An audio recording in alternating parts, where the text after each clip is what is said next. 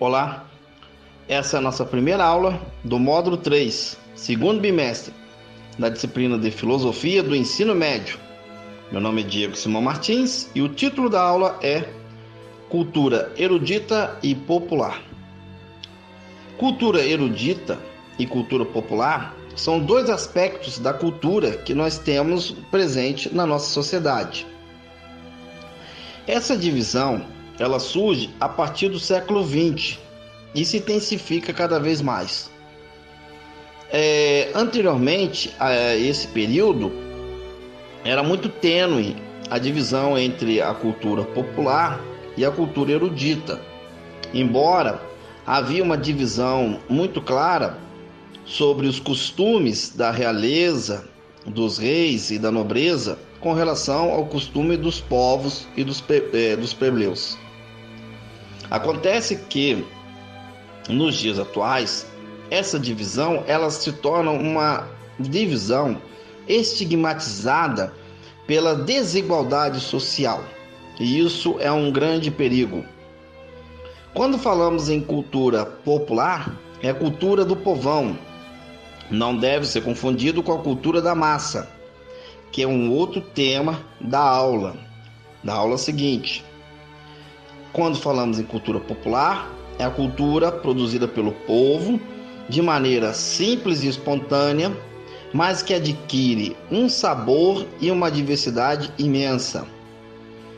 Agora, quando falamos em cultura erudita, é um tipo de cultura produzida com maior elaboração, geralmente mais, é, digamos, menos diversificada, em sentido porque é mais fechada e também praticada por pessoas acadêmicas. Essa diferença entre a cultura popular e erudita. Do ponto de vista filosófico, todos nós sabemos que não adianta a pessoa ter só um tipo de cultura. Os desafios do mundo atual diz e nós já sabemos que a pessoa deve praticar a cultura de maneira eclética e ela deve ser poliglota na sua própria língua. Significa que a pessoa ela aprende a falar de diversas maneiras. Por exemplo, ela sabe falar gíria, mas sabe falar um português correto, um português informal e um português formal. Ela sabe as diferenças regionais e também as respeitas. Bem, tudo isso é o tema da aula sobre cultura erudita e popular. Engana-se quem acha que uma pessoa que só escuta funk está vivendo a realidade do seu dia a dia ou que só escuta rock ou pagode. Engana-se quem acha que uma pessoa que escuta somente música clássica está se é, é, destacando dos demais no sentido de estar é, evoluído intelectualmente são uns equívocos, porque, como dissemos, a pessoa tem que ser eclética.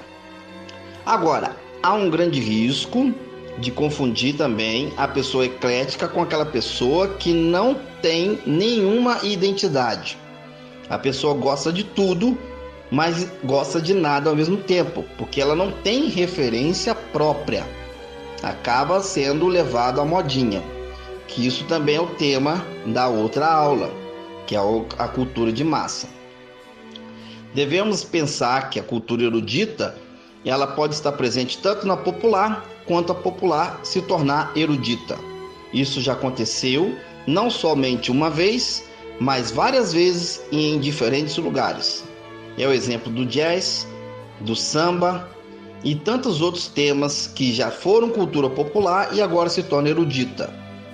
Também é bastante comum a cultura erudita ser levada a popular através de projetos sociais ou também através da própria manifestação popular que absolve essa cultura.